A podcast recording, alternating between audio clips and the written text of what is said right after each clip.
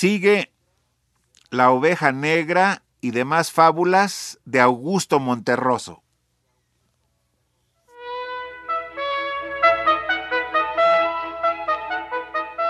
Hoy presentamos Platícame un libro con Severo Mirón.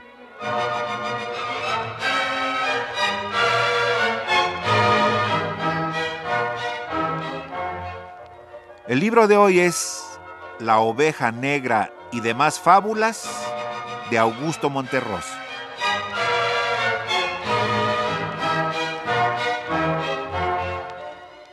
Augusto Tito Monterroso nació en Guatemala en 1921 y reside en México desde 1944. Es autor de cuentos y ensayos de reconocida originalidad. En 1960, la Universidad Nacional Autónoma de México publicó sus obras completas y otros cuentos. Una serie de relatos, muchos de los cuales han sido traducidos a varios idiomas.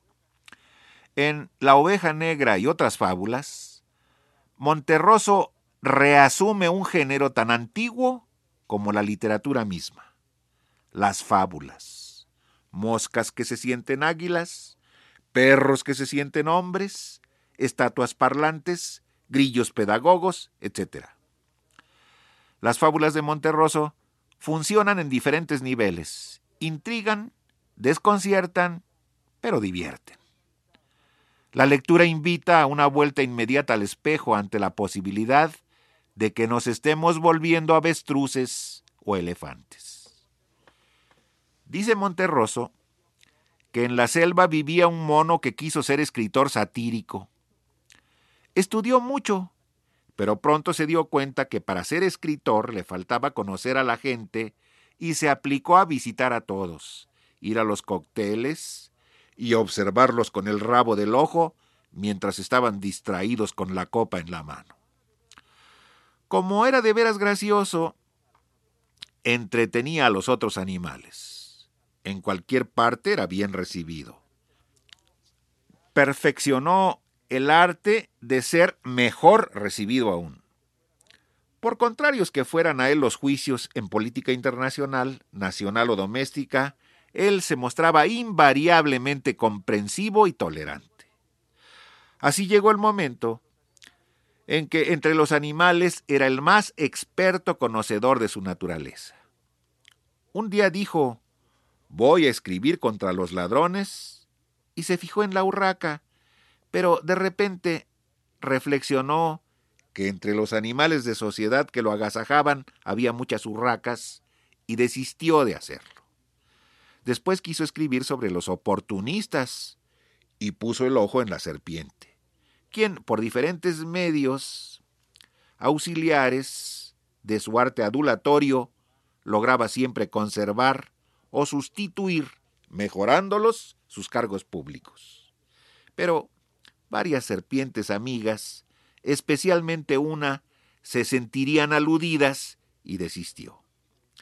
Después deseó satirizar a los laboriosos compulsivos y se detuvo en la abeja que trataba estúpidamente, sin saber para qué ni para quién, pero por miedo a que sus amigos de este género, especialmente uno, se ofendieran, terminó comparándola favorablemente con la cigarra, que solo hacía cantar y cantar como los poetas, y desistió.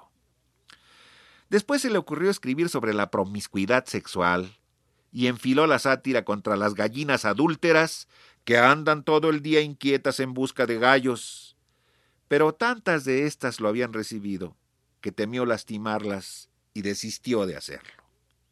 Finalmente, elaboró una lista completa de las debilidades y defectos y no encontró contra quién dirigir sus baterías, pues todos los defectos estaban en los amigos que compartían su mesa y en él mismo. En ese momento renunció a ser escritor satírico y tuvo que variar hacia la mística y el amor, y todas esas cosas. Pero a raíz de esto, pues ya se sabe cómo es la gente, se empezó a decir que se había vuelto loco y no volvieron a recibirlo en sociedad. Había una vez una mosca que todas las noches soñaba que era águila y que se encontraba volando en los Alpes hacia los Andes. En los primeros momentos esto la volvía loca de felicidad.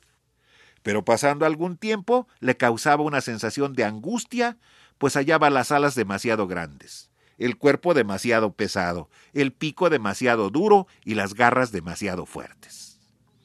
Hallaba que todo este gran aparato le impedía posarse a gusto sobre los ricos pasteles y sobre las inmundicias humanas, así como sufrir a conciencia dándose topes contra los vidrios de su cuarto.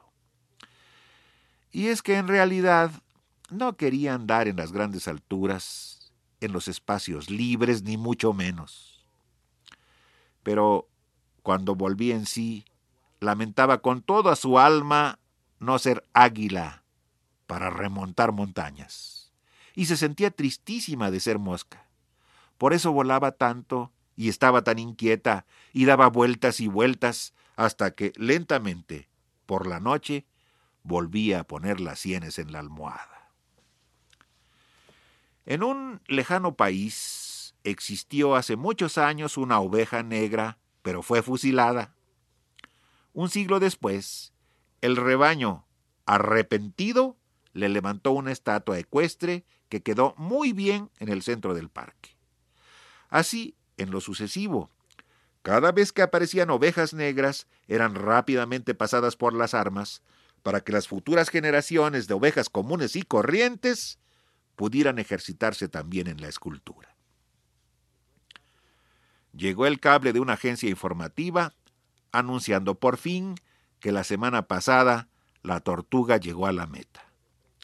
En rueda de prensa, ante reporteros de los diferentes medios de comunicación masiva, como la televisión, la radio, los periódicos impresos, declaró modestamente que siempre temió perder, pues su contrincante le pisó todo el tiempo los talones.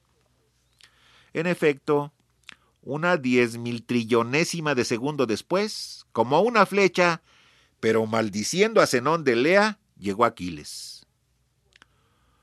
Hubo una vez un rayo que cayó dos veces en el mismo sitio. Pero encontró que ya la primera había hecho suficiente daño, que ya no era necesaria su presencia, y se deprimió muchísimo. Había una vez una cucaracha llamada Gregorio Samsa, que soñaba que era otra cucaracha llamada Franz Kafka, quien a su vez soñaba que era un escritor que escribía acerca de un empleado llamado Gregorio Samsa, que soñaba con ser escritor. Yo creo que en esta fábula la sátira está tan clara que no vale la pena identificar a los personajes. Paráfrasis del burro que tocó la flauta.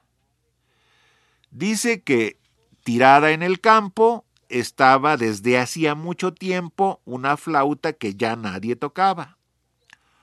Un día, un burro que paseaba por ahí resopló fuerte sobre ella, haciéndola producir el sonido más dulce de su vida, es decir, de la vida del burro y también de la flauta. Incapaces de comprender lo que había pasado, pues la racionalidad no era su fuerte, aunque ambos sí creían en la racionalidad, se separaron presurosos, avergonzados de lo mejor que uno y el otro habían hecho durante sus tristes existencias. Y estas son apenas unas cuantas de las fábulas muy celebradas por la crítica del guatemalteco Augusto Tito Monterroso y que integran el libro La oveja negra y demás fábulas.